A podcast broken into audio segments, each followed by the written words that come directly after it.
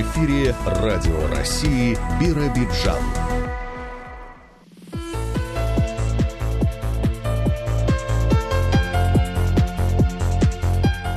Доброе утро, 8 часов 10 минут в Биробиджане, на календаре 26 января, среда. Вы слушаете программу телерадиокомпании «Бира». У микрофона Андрей Ворсин, звукорежиссер Галина Акимова.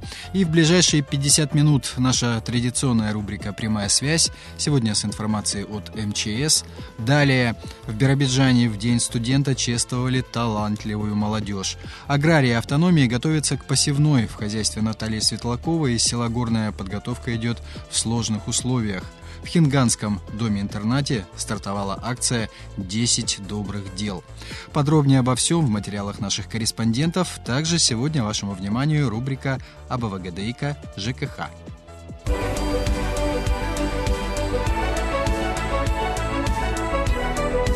Вести Биробиджан. В автономии готовятся к приходу нового штамма коронавируса. Омикрон уже выявляет в соседних регионах Дальнего Востока.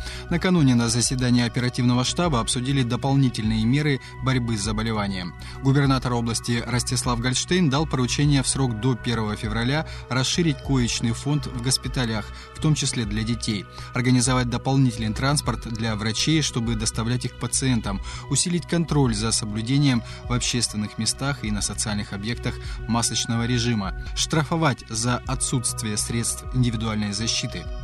Обеспечить также выездное тестирование сотрудников предприятий учреждений социальной сферы, я сейчас сказал, в первую очередь организации общего и дополнительного образования в срок до 28.01.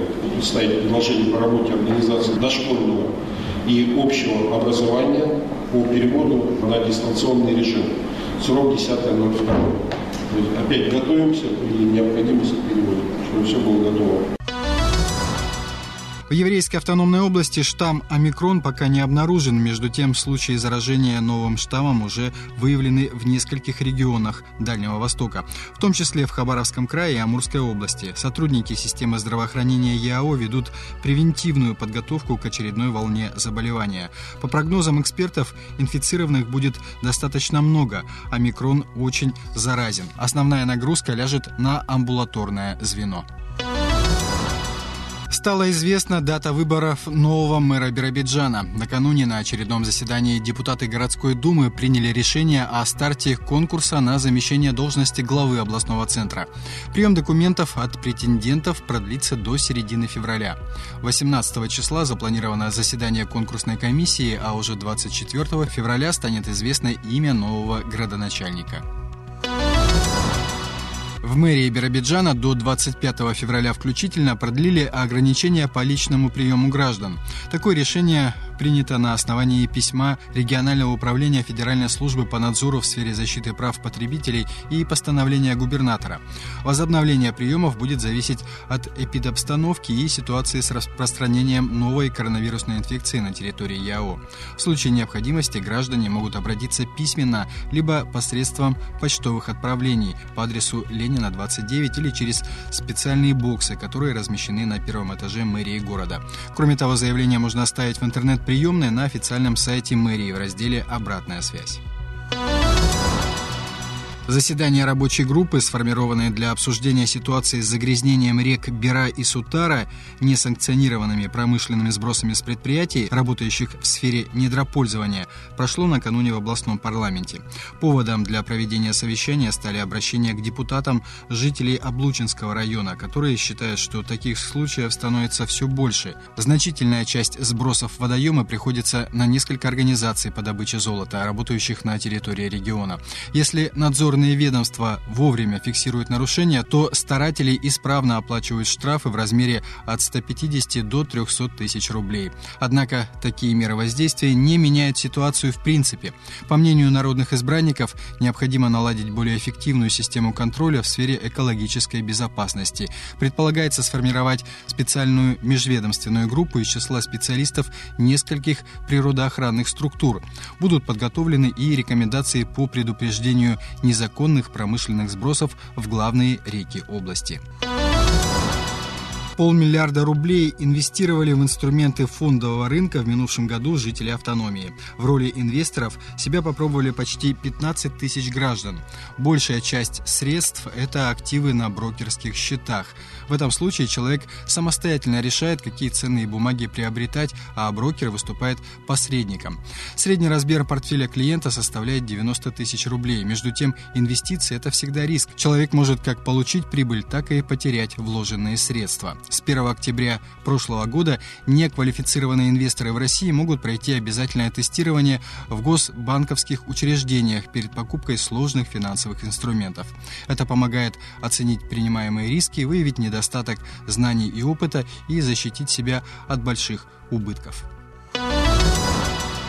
Пожаловаться на безответственных хозяев собак в Биробиджане теперь можно по телефону горячей линии 2 15 16. На днях в областном центре в микрорайоне Биробиджан-2 животные покусали двух детей. Как сообщили в пресс-службе мэрии, сейчас в городе немало бездомных собак. Ситуацию усугубляют некоторые жители частного сектора, которые выпускают четвероногих питомцев на свободный выгул. Они сбиваются в стаи вместе с бездомными животными и представляют реальную угрозу для жизни и здоровья здоровья граждан. Принято решение открыть на базе отдела ТОС мэрии телефон горячей линии. Биробиджанцы могут позвонить по нему и передать информацию о том, что горожане без присмотра выпускают на улицу собак. Совместно с участковыми активисты общественного самоуправления также проведут рейды в областном центре. Городская спартакиада по волейболу среди юношей и девушек проходит в Биробиджане на стадионе «Дружба». В соревнованиях участвуют гимназии номер 1, лицей номер 23, а также 5, 6, 7, 10 и 11 школы областного центра. Пока в состязаниях участвуют только юноши 2004-2005 годов рождения. Игры проходят в штатном режиме без привлечения зрителей. На стадион можно пройти только при наличии QR-кода. Сопровождающие команд должны иметь при себе сертификат. Если у кого-то не окажется такого кода, то вся команда снимается с соревнований. Все заявленные команды допущены к соревнованиям. На следующей неделе в борьбу включатся девушки. Радио России Биробиджан. Погода.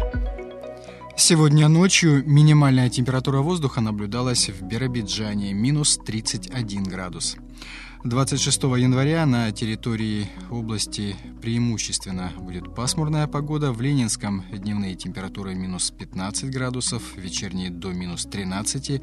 В Смедовиче днем минус 18, к вечеру до 25 градусов мороза. В Амурзете от минус 8 днем до минус 10 вечером. В Облуче днем минус 14, вечером до 22 мороза. В Биробиджане сегодня облачно, южный ветер до 2 метров в секунду, атмосферное давление 750 58 миллиметров. До 14 градусов мороза в дневные часы и до минус 22 в вечерние.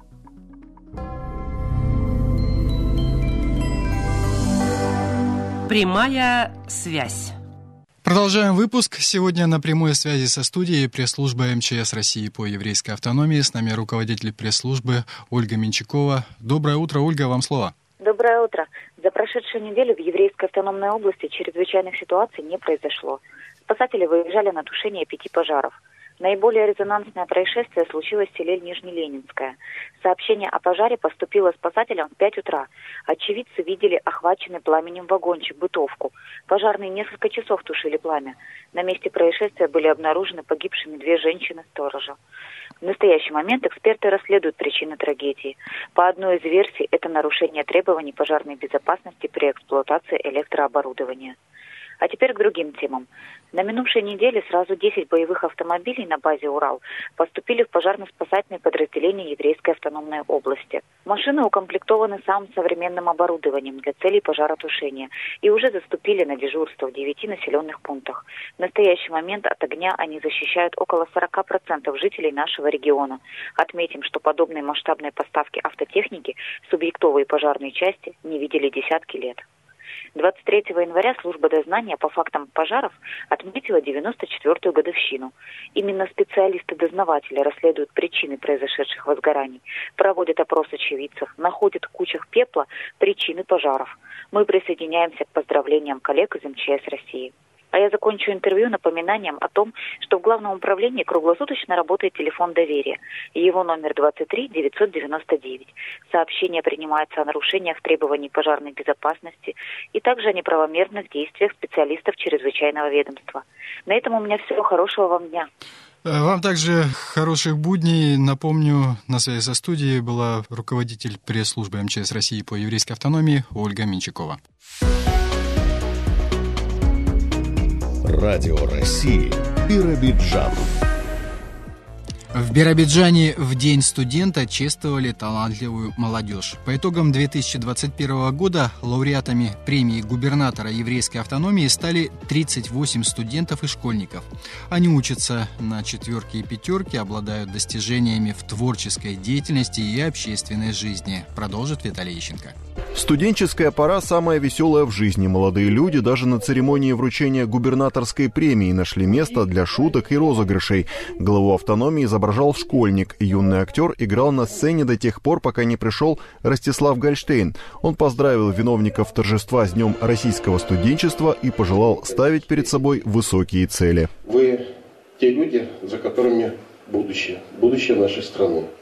Будущее еврейской автономной области – у вас все получится, и мы вместе с вами сделаем новую, прекрасную, еврейскую автономную область. По итогам 2021 года лауреатами стали 38 студентов и школьников из разных районов области. Премии вручили за особые успехи в учебе, спорте, творческой деятельности и общественной жизни. Получить такую награду, несомненно, очень почетно для меня.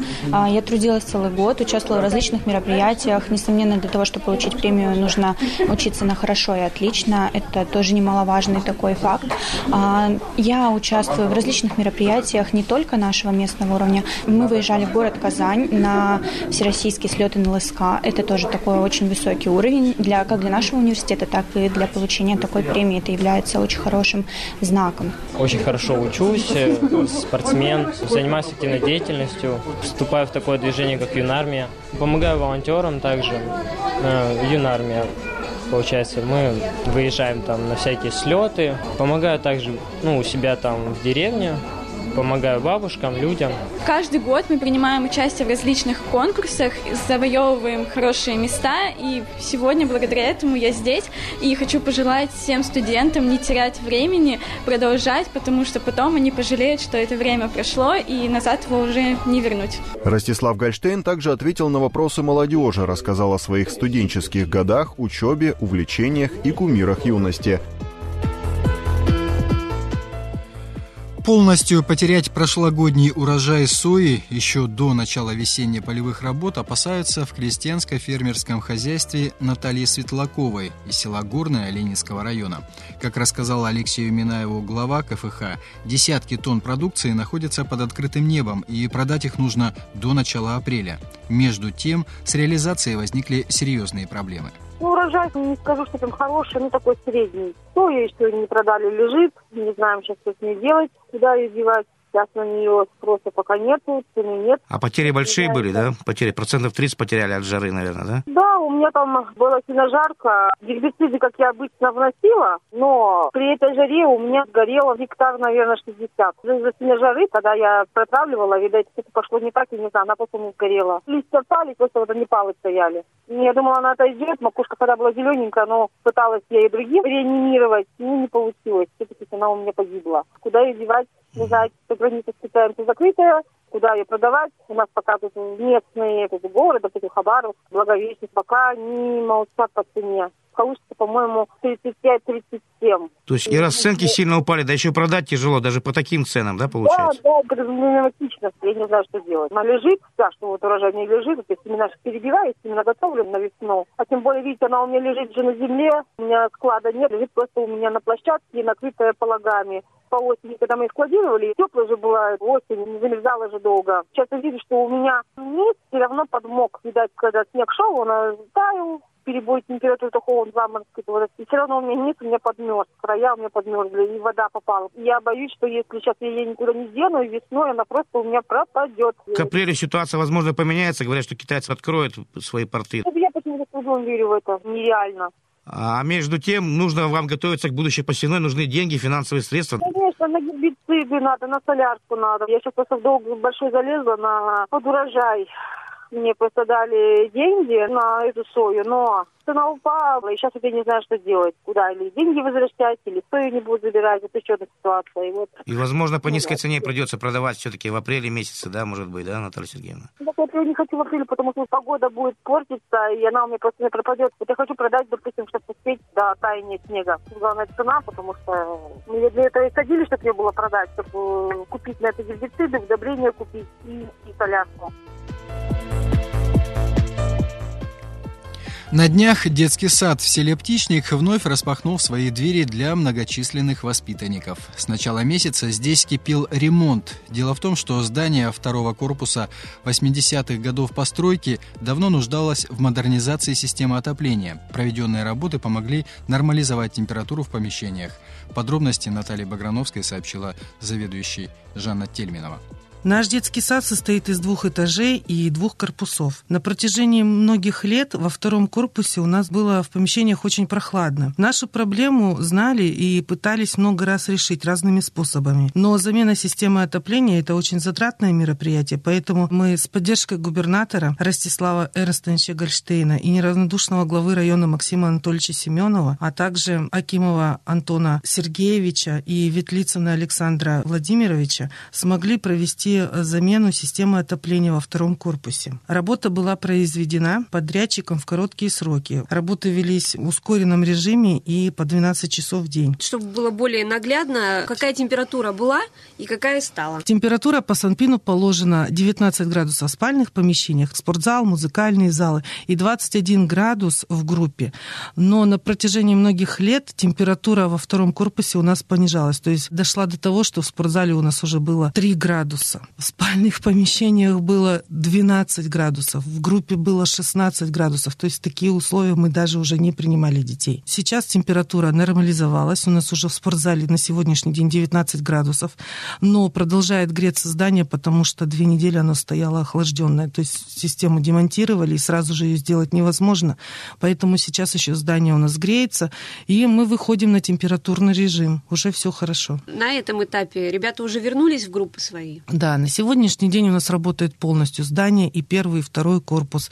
Но так как мы же все понимаем, все же люди, мы попросили родителей, которые ходят у нас непосредственно во второй корпус на первом этаже, они зашли 24 января, а все остальные зашли у нас 17 января, то есть пораньше на неделю. Ну, мы справились, мы смогли, все получилось. Хочу выразить слова благодарности родителям, которые проявляли спокойствие и терпение, так как всем нужен был детский сад, и все работают после зимних праздников. Но все с пониманием отнеслись к замене системы отопления. Сейчас мы, конечно, слышим много благодарности от родителей, потому что это была грандиозная работа всей команды, как администрации Биробиджанского района, так и моего коллектива.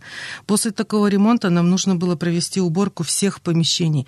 Но коллектив детского сада показал себя как дружный, трудолюбивый коллектив, который может проявить и взаимовыручку, и оказать реальную поддержку друг друга. Все помогали друг другу, так как все были заинтересованы как можно быстрее принять детей нашего детского сада. Все проблемы, какие есть в детском саду, были решены этим ремонтом или еще остались какие-то недоделки и ну, хотелки? Конечно. Самое главное – это система отопления. Если она хорошо функционирует, то остальное, можно сказать, мелочи. Но мы, конечно, стремимся и хотим. Новые окна нам пообещали. Может быть, не сразу, но год-два нам поставят новые окна. Ремонт мы хотим, конечно, в детском саду. Ну и хочется сказать, знаете, большое спасибо. Депутат Хикмет Мамедов подарил подарил нам плиту. Теперь мы на пищеблоке готовим для детей более качественно и быстро. И эта плита очень большим подспорьем нам является. Само учреждение довольно большое, поскольку два этажа, два корпуса. Mm-hmm. Вот сколько сейчас там ребят воспитывается? Вместимость нашего детского сада примерно 210 детей. То есть это 7 полноценных групп. Но в настоящее время мы работаем шестью группами, потому что мы же не могли набрать в холодную группу детей. Поэтому на сегодняшний день у нас около 150 детей зачислено. Но еще у нас стоят в очереди. Есть дети, которые хотят но в силу разных причин, например, там медкомиссию они не могут пройти, еще что-то, они к нам зайдут. Ну, примерно к концу года мы ожидаем, что у нас будет 170. То есть я правильно понимаю, благодаря ремонту мы можно примем, теперь принять больше да. ребят? Тем более, что сейчас э, проблема очередей именно на место в детском саду довольно актуальна. Получается, что одну проблему решили, а вместе с ней решили еще и другую. Да, да в наш, знаете, детский сад, так как он расположен так интересно, вроде мы как и в Биробиджанском районе, а находимся в конце города, и к нам ходят дети из города, и причем много. У нас, наверное, около 35-40% детей из города. Потому что, ну, кого-то устраивает, что это сельская местность, воздух чище, это раз. Во-вторых, много военнослужащих стремится к нам, потому что раньше в детский сад Волгейм ходили, но в силу там разных причин, кто-то, например, мама в городе работает, и им проще привести в детский сад птичник, потому что он ближе к городу. Ну и у нас автобусное сообщение дает нам о себе знать, конечно. Получение денежного вознаграждения для библиотек в отдаленных населенных пунктах чуть ли не единственная возможность для развития. Библиотека в селе Благословенной Октябрьского района еще год назад была признана одним из лучших учреждений культуры ЯО. А весной на средства государственной премии, это 100 тысяч рублей, здесь начали проводить обновление материально-технической базы. О том, что удалось сделать, Алексею Минаеву рассказала директор библиотеки в Благословенном Наталья Исаечкина. Пушкина. Конечно, на такую сумму очень много не приобретешь в наше данное время. Ну, то, что хотели, самое необходимое, приобрели на головную библиотеку, это вот нашего Нагибовско-сельского поселения. Закупили мебель, ноутбук для работы и на оставшиеся деньги закупили книги. Какие книги-то покупали? Что интересует граждан сейчас у нас? Я старалась купить так, чтобы и для взрослого населения, и для детей. Ну, для детей в основном больше такое приближено к школьной программе, то есть то, что больше дети читают, берут. Ну и взрослые тоже в основном детективы, любовные романы, то, что пользуется спросом. Но еще для детей энциклопедии для обучения. И даже на мебель хватило денег, да? То есть поддержанную покупали или новую? Новую, ну не совсем много, конечно, мы купили стулья, шкаф для документов, то, что нужно, в общем. То, что нехватка была. Вот стульев у нас был дефицит. А технические ну, вот. устройства, тоже ноутбук, они как-то вот облегчили жизнь библиотекаря все-таки? Помогает или как вот на? Ну да, вот мне как руководителю, так как у нас в библиотеке персональные компьютеры, один компьютер у нас установлен тоже по федеральной программе. Доступ интернета для населения, бесплатное пользование может прийти любой житель, ученик воспользоваться. Ну и один у меня рабочий был компьютер, а ноутбук мне просто он легче в работе, если я где-то нахожусь отдаленно, я могу работать на расстоянии в любое время. Октябрьский район самый отдаленный у нас в ЯО. Нет ли проблем с интернетом? Да так-то нет, нормально, как бы мы пользуемся, все хорошо. Желали бы, конечно, может быть лучше, но вот какая есть. Но ничего, пользуемся, работаем, потому что сейчас без интернета мы никуда. Проводятся ли какие-то мероприятия в библиотеке или, может быть, из-за пандемии все это ограничено? Мы стараемся проводить, конечно, не так много, но мы проводим также с выходом, например, в школу и в детский сад. Они к нам, бывает, приходят, мы к ним проводим. Для взрослого населения, для семей, то есть семейные пары с детьми.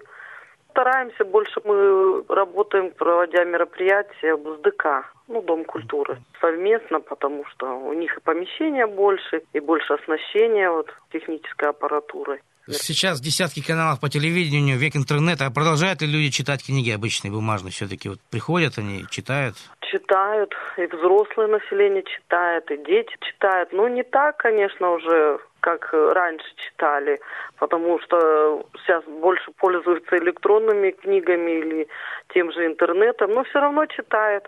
Человека видно сразу, который будет читать. Хоть немного в жизни не будет. Это все закладывается с детства. Если ребенок учась в школе приходит не только для того, чтобы там подготовиться к уроку, что-то взять, кто-то просто приходит, берет книги, читает, ну, для себя, для дома то он уже будет читать, я так думаю, уже даже и в дальнейшем. Взрослое население читает. Но ну, если раньше Все читали равно. серьезные книги, классику, то сейчас поменялись вкусы? Ну, вообще школьники, конечно, большую часть литературы читают по школьной программе. Ну, там же и классика входит, и какая-то обучающая литература, рассказы, стихи там и так далее. А взрослые, да, многие перечитывают произведения, ну, что когда-то они пользовались спросом. Серьезную литературу все-таки стараются Да, читать. да. Все-таки мечтаете о полном техническом перевооружении, наверное, да? Но пока все это только мечты, да? Чего хотелось бы, вот, чего остро не хватает в библиотеке? Вот? Нам вообще, всем библиотекам нашего района в основном, у нас все плачевно по ремонтам. Здания уже многие, очень давно не было ремонтов. Замена бы, конечно, окон, дверей, даже мебель бы поменять. Есть, потому что мебель очень-очень уже устаревшая в некоторых учреждениях. Обновление хотелось бы. В Биробиджанской библиотеке семейного чтения, которая меньше месяца назад стала модельной, сегодня открывается новый клуб. Это стало возможным после реконструкции помещений и установки современной техники. Подробности Жанне Пановой сообщила заведующая библиотекой Ольга Матияш. Новый клуб «Кинолюб». Так мы его назвали, потому что собираются в этом клубе любителей кино, разного кино, и короткометражного, и полнометражного, по разным тематикам. К нам будут приходить те, кто посещает городское общество инвалидов. Мы с ними начинаем работу, потому что сейчас у нас в библиотеке созданы для этого все условия, и пандус, и все входы оборудованы удобно, хорошее оборудование в плане телевизоров – и теперь мы можем принять эту категорию населения, с которой мы очень рады работать. Это очень отзывчивые люди, которые всегда рады прийти в библиотеку. И кроме того, что почитать, вот сейчас у них появилась еще возможность посмотреть кино. У них уже есть пожелания, чтобы они хотели привнести в этот клуб. И поэтому я надеюсь, что наше сотрудничество будет плодотворным, ну и на долгое время. Ольга Геннадьевна, а уже вы знаете, кто сегодня к вам придет именно, или все-таки вход свободный? И что будете смотреть? Первый раз? Наверняка обсуждать потом фильмы еще планируете? Мы приглашали конкретных людей, но мы ждем всех желающих. В общем-то, у нас тут не ограничен клуб только городским обществом инвалидов. Но по просьбе наших любителей кино мы включили в свою программу семейное кино. Это «Один дома». Знаменитый фильм, который любят все от мала до велика, комедийный. И вот будет его просмотр. Точно будет обсуждение, потому что там затронуты очень такие глубокие темы. Как в большой семье родителям вести со своими детьми, как с трудными детьми, с непоседами, с их причудами как мы говорим, родители иногда бороться, как реагировать на их поведение, которое иногда нас, может быть, даже раздражает.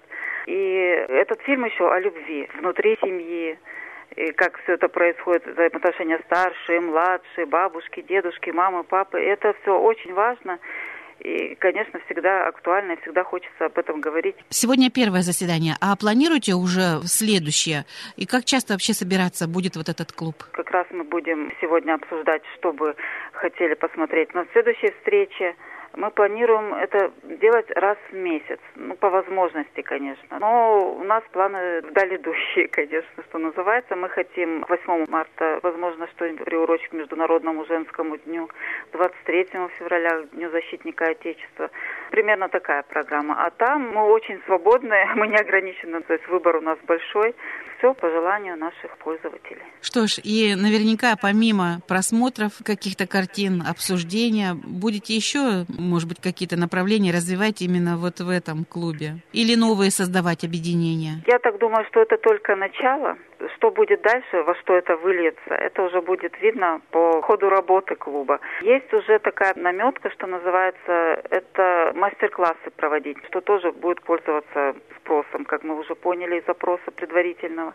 Может развивать в эту сторону. Может быть, еще что-нибудь у нас появится, какая-нибудь идея. Ну, мы открыты для всего и все возможности у нас для этого есть. Спасибо. Хорошего начала вам сегодня. Пусть приходят с удовольствием к вам люди с ограниченными возможностями, и вы находите с ними контакт. И, в общем-то, вот такая дружба получается библиотеки и общества инвалидов Биробиджанского. Очень надеемся на наше плодотворное сотрудничество. Спасибо. Уже 20-летие отметил женский клуб «Как молоды мы были» в поселке Приамурском Смедовического района. Сейчас в него входят местные жительницы, которым приятно проводить досуг вместе. А чем именно обычно занимаются одноклубницы, Наталья Баграновская рассказала руководитель объединения Валентина Худякова. Участвуем во всех мероприятиях поселка, отмечаем все праздники своим коллективом, потом все дни рождения всех членов клуба, ну это вот чаепитие. Отмечаем дни рождения не только в клубе, а ходим в гости к именинникам, посещаем их. Ездили и продолжаем ездить, например, на Волочаевскую сопку, в театр. Раньше вообще они были моложе, и это было вообще принято ездить в театр, в цирк. Сейчас они, конечно, большинство в коллективе больше 70, поэтому посложнее. Потом мы участвовали, вот был пробег мира, ну вообще во всех мероприятиях, собственно говоря, какое бы ни было мероприятие, обязательно мы участвуем. На данный момент вот. сколько человек в клубе? 22. 17 это которые постоянно ходят клуб. Очень тяжело, конечно, сейчас в смысле пополнения новым составом клуба. Ну, вот из-за пандемии. Вот это одна из основных, потому что сложно было удержаться в это время. Нельзя же было выходить из дома. Это же возраст. Не знаю, как в дальнейшем. Вот этот коллектив надо как-то еще удержать, потому что, ну, вот, вот все связано с пандемией. А вот возрастной разбег от и до? От 60 и до 83. Даже можно сказать 84 через месяц одной будет. Есть э, среди членов нынешних клуба те, которые стояли еще у истоков? То есть 20 вот, лет назад вот, пришли. Да, четыре человека, вот ветераны, которые у нас клуба, которые открывали этот клуб. А где вы собираетесь? У вас есть какое-то место, помещение? Да, да. Это помещение Дом культуры. Там у нас есть комната отдельная. Это еще организована она была Раисой Федоровной, которая открыла этот клуб и организовала. Раиса Федоровна Малетина. Им выделили помещение, они его сами отремонтировали, ну, установили мебель, украсили. И вот с того времени мы в этой комнате находимся. На ваш взгляд, в чем значимость такого клуба для женщин поселения, вообще для общественности? Основная группа одинокие. Организовался клуб там же были 60-летние в основном, вот сейчас им 80 с лишним лет. И вот это вот одиночество, уже и дети выросли, и как бы и внуки уже. Это эксплуатило. А еще же участвовали в конкурсах во всех. Вот сейчас вспоминаю. И песни пели. В нашем клубе есть же ансамбль. Вот некоторые из членов клуба участвовали в этом ансамбле песни и пляски. Вот, наверное, это и. Сама руководитель этого клуба, работник была клуба. Но вот она вот этих одиноких женщин, на мой взгляд, организовала, чтобы, ну как вот, он уже есть вечер досуга, правильно? Вот за чаепитием решать проблемы нашего поселка, что произошло. Вот за это каждую неделю мы собираемся по пятницам в 16 часов вот 20 лет подряд. Вот что произошло за неделю. Делятся своими мыслями. Говорят о жизни, наверное, да? Да, да, да. да у кого что да. произошло за неделю. Да. И, может быть, какие-то возникли проблемы у кого-то. Помочь в этом вопросе. Вот так.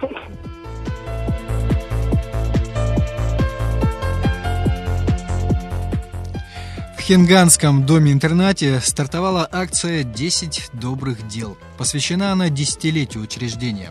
Подробности Жанна Панова узнала у культ-организатора Ирины Лотаревой. Наша акция, вот первая, состояла в том, что мы сделали небольшой подарок дошкольному учреждению. Это мы ходили в детский садик, и у нас акция вот называлась «От сердца к сердцу». Мы подарили набор сладостей и канцелярию. Второе доброе дело, мы хотим сделать фотографии природы и подарить школу-интернат города Облуча, вот фотогалерею. Потом у нас также в планах это от наших сотрудников сделать фотовыставку у нас уже в учреждении. Также мы хотим сделать сладкий подарок. Это торт нашим бабушкам, дедушкам, которые проживают в доме-интернате. Вот такие небольшие, как говорится, но добрые, приятные дела. Ирина Владимировна, получается, что в этой акции большой, которая в течение всего года будет проходить, участвуют и подопечные ваши, и сами сотрудники интерната? Дай бог, конечно, чтобы это состоялось. Сделаем и выставку наших граждан, то, что мы с ними здесь сделаем. Потом выставку не фото, а картины наших сотрудников. Это будет в учреждении. Также мы планируем сделать флешмоб с нашими сотрудниками на наш гимн учреждения, на нашу песню. А что за песня есть у интерната? Кто Это ее автор? гимн наш. Сочинила наш бухгалтер Ирина Легошина. И вы все знаете слова и когда-то исполняете Мы на все- да. мероприятиях? Да, вот у нас было 25 лет социальной службы, вот мы там исполняли уже песню про Хинганский дом-интернат. А какие слова? Там, где тихо плещет речка, где оранжевый закат, из-за тополей чуть виден наш хинганский интернат. Припев «Хинганский дом-интернат всех добром одарит, чуткостью не обделит. Там бьются наши сердца для людей дорогих, милых и сердцу родных». Дальше. Так случилось в этой жизни. Есть родные не у всех, но у нас семья большая. Есть местечко у нас всем. И третий куплет. Здесь работаем для вас мы. Не работаем, живем. Руку помощи протянем. Никого не обойдем. Вот такая добрая песня и то, Ну да. чем вы руководствуетесь в своей работе с подопечными. Вся наша работа получается в этой песне. Ирина Владимировна, а как-то будете само десятилетие отмечать?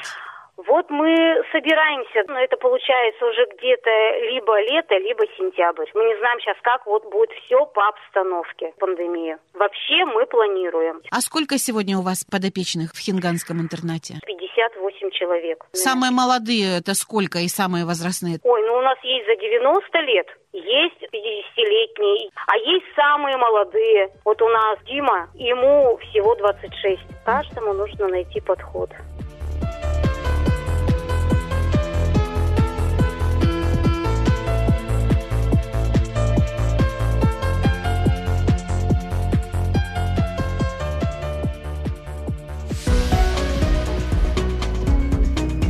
Радио России Биробиджан.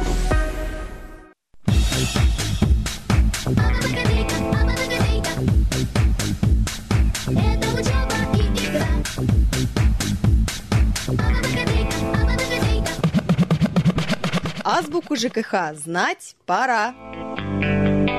Передачу ведут корреспондент Сергей Корнелевский и председатель областной ассоциации ТСЖ, руководитель регионального центра контроля качества в сфере ЖКХ Галина Докаш. Продолжаем путешествовать по океану проблем сферы ЖКХ. На сегодня три остановки. Начнем с первой. Итак, председателем совета многоквартирного дома можно выбрать не собственника помещения в этом доме. Так ли это? Такой блеф-клуб такой. Можно ли? Да или нет? Я думаю, что были какие-то изменения в законодательстве, и, э, в принципе, помните, садовое огородное товарищество можно было принять э, председателем совершенно постороннего человека, нанятого, не члена этого садоводческого общества. Я думаю, что аналогично вот э, этот факт имеет место и в многоквартирном доме.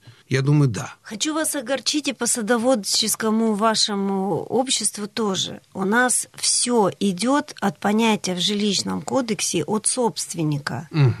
И совет дома у нас тоже уполномочен как раз-таки жилищным кодексом. То есть, э, если там управдом у нас это просто управдом, да, его можно выбрать собранием, и он не имеет никаких полномочий согласно законодательству, то вот именно совет дома, товарищество собственников жилья, садоводческий кооператив, да, там или общество, это все собственники. Нанять человека, чтобы он исполнял обязанности, можно по трудовому договору, по гражданско-правовому договору. Вот это, наверное, Но- не так выразился. Да. Формулировочка Да, страдает. потому что специалистов реально у нас нет. Собственники купили, дачи купили, э, гаражи купили, а управлять, да, ну, у кого-то нет времени, у кого-то Мгм. нет знаний, еще чего-то. Нанять человека, который будет исполнять обязанности, нет никаких проблем. Но передавать, так скажем, э, вымпел. Передовой, да, с правой рукой, с печатью и с подписью, к сожалению, управленческие передавать нельзя. Условия такие установлены как раз-таки в статье 161, часть 1 Жилищного кодекса.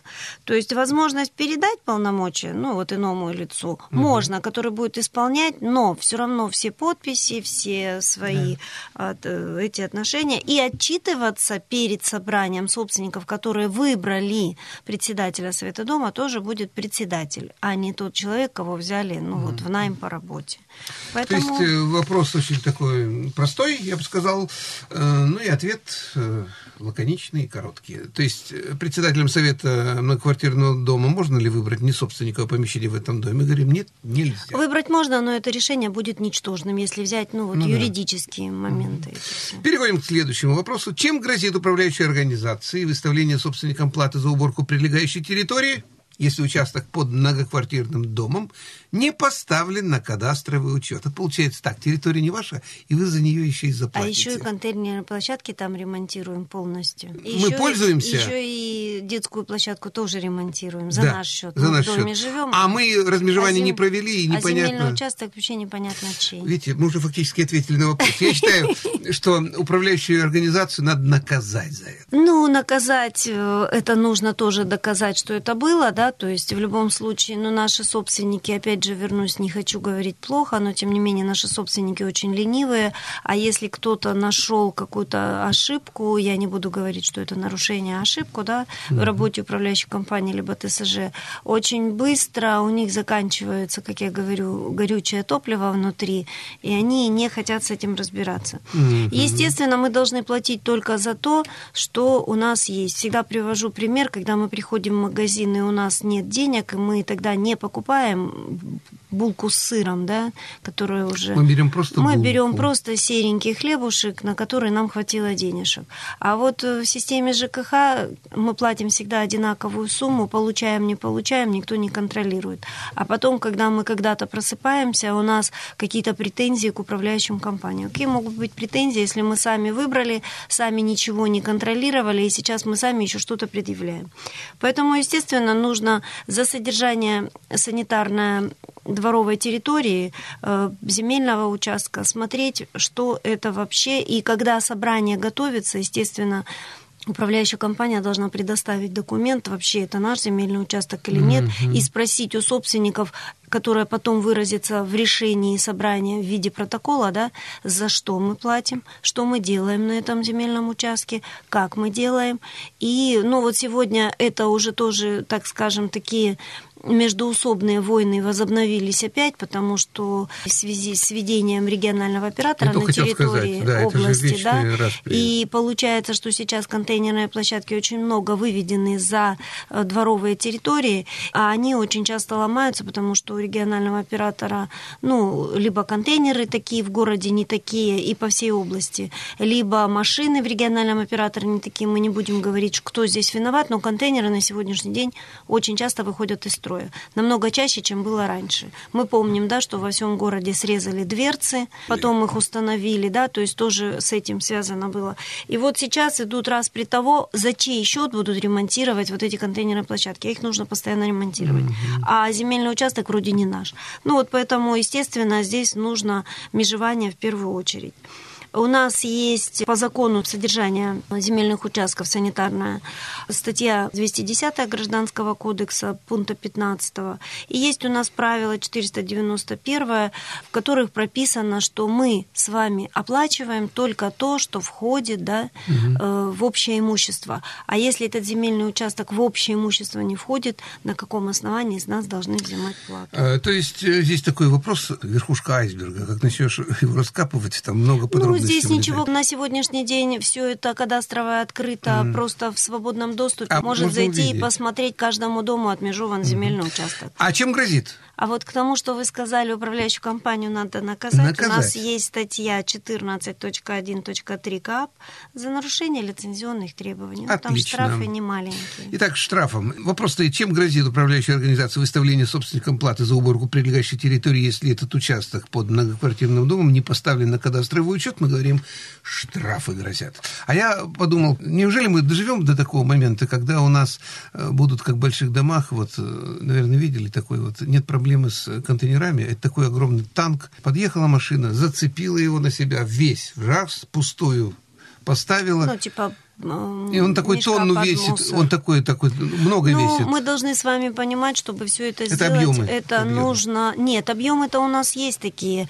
Это нужно же, вы понимаете, что это нужно выкопать, да? А у нас, не забывайте, грунтовые воды, это не для всех территорий, ну, это подходит. Так это мечта, это мечта. Но, мы Но ответили... есть другие, у нас есть контейнеры, которые возле каждого подъезда на колесах пластиковые, которые закрываются, а, которые приезжают в других регионах, даже далеко ходить не нужно в Хабаровске. Да-да. Возле каждого подъезда стоит контейнер, как дома, да, ведерко mm. открыл, оно само открылось, ты туда кинул, и там не убирают контейнеры, его просто привозят, забирают в я машину, да, загружают да, и да. ставят чистенький, Чистый, помытый. да. Ну, я думаю, что это будет. Это будет, будет. будет. Ну, мы ответили на вопрос, более того, мы даже пофантазировали. Переходим к третьему вопросу, мы успеваем. Нужно ли управляющей организации разрешение жителей на СМС-рассылку о задолженности по личным номерам, естественно, телефонным номерам? То есть, можно ли вам вы даете нам разрешение, чтобы мы делали... Не, ну вот тут по личным номерам имеется в виду должникам напоминать. Вот я так понимаю. Да. Или всем... Ну, можно здесь... Можно Или СМС... всему дому. Вы знаете, у вашего соседа долг 15 тысяч. Нет, э, нет. Но здесь же смс-сообщение можно, например, подайте показания счетчиков, тоже же это смс-сообщение. Да. То есть должники должниками, э, у вас долг, да. Ну вот тут имеется в виду, нужно ли управляющей организации разрешений. Почему нужно спрашивать разрешение? Вы должник, но вам управляющая организация напоминает. Вот банки, например. Давайте немножко, вы, я вас в другую сторону направлю, вы ответите на вопрос. У нас есть какой закон о... Персональных данных, что Да, ли? ну и вот сюда А, если я галочку не поставил, то... Смотрите, мы уже дали с вами в управляющую компанию, либо в ТСЖ свое согласие на обработку персональных данных, потому что нам с вами А, выдают квитанции, конечно. нам с вами звонят по телефону, и мы уже с вами все давным-давно подписали. Поэтому если уже есть, если это они- все работает, конечно... А, все, то есть мы же разрешение мы паспортный давали. стол, регистрационный учет, да, мы же уже дали все это. Я к тому, что когда банк предупреждает, мы же не возмущаемся, у вас будет такое снятие по кредиту-то за два дня, будьте любезны. Мегафон предупреждает, я знаю точно. Ну, здесь мы уже просто тоже согласились давно, потому что Всё. когда мы выбираем с вами собрание... Итак, вопрос такой, опять же, он такой двойной. Нужно ли управляющей организации разрешение жителей на СМС-рассылку по долгам? Так вы уже дали. Но здесь есть одно исключительное «но». Да. Если мы с вами на собрании приняли решение прям под протокол о том, что наши персональные данные использовать только да, вот для того, что использует управляющая компания, и это у нас прописано с вами 152 федеральным законом, пунктами 2 и 5 части 1 статьи 6, в которой мы с вами на собрании должны проговорить о том, что наши персональные данные использовать только, да, и используют только куда может управляющая компания. Вот если такое исключение есть, то тогда здесь уже будет, естественно, нарушение наших прав. То есть, если, А не, если не оговорено вот если так, это не образом? оговорено, управляющая компания уже нашими данными пользуется, и все даже наши паспортные данные, вплоть до того, что в госреестре заказывают наши все свидетельства о квартире. Да, С другой стороны, мы, они же не, не отдают третьим лицам информацию, они используют по назначению. Вы наш клиент, мы вам это все и высылаем. И еще вот э, прям как исполнитель коммунальных услуги, управляющая компания, она может вот смс-кой пользоваться. Это прям прямо предусмотрено под пунктом Е а, пункта 32 правил 354 да, о предоставлении коммунальных услуг. Мгм. Но если у нас не все управляющие компании на сегодняшний день выставляют коммунальные услуги, но тем не менее ОДН это тоже относится да, к общему имуществу и Ну и в завершение я уже говорю, было бы удобно, если бы вот так вот посылаешь на номер, э, как опять же, аналоги в банках, слово баланс, смс и к тебе приходит полное да. все твои балансы. Ну, я С- думаю, до этого тоже дойдет. и было бы сегодня- здорово просто так узнать, проконтролировать. Пришла квитанция, ты смс-ку туда... Ну, в личном кабинете в ГИС ЖКХ это уже можно посмотреть, но беда наша в том, что не все собственники пользуются ГИС ЖКХ, Ну да? да, то есть не все имеют Вот личные вы говорите, кабинеты. все будет, обязательно Будет, будет. верим. Надо подождать. Будет. Ну, а чего ждать не надо, так финал нашей встречи, он уже быстро подошел. Я думаю, через неделю встретимся, найдем о чем поговорить. До встречи. Всего доброго. Передачу провели ведущий Сергей Корнелевский и председатель областной ассоциации ТСЖ, руководитель регионального центра контроля качества в сфере ЖКХ Галина Докаш. Телефон центра 2 24 71.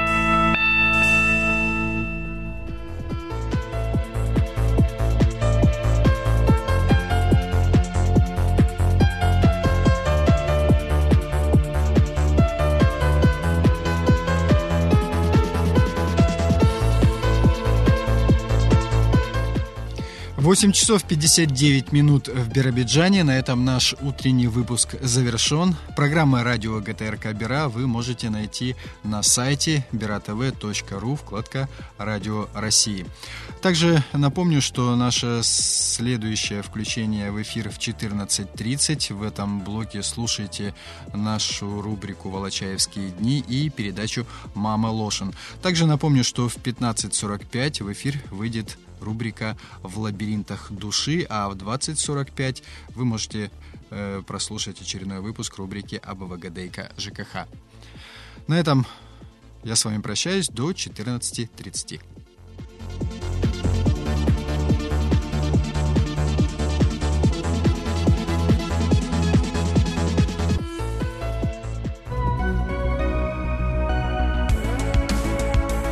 Вы слушали Радио России Биробиджан. До новых встреч!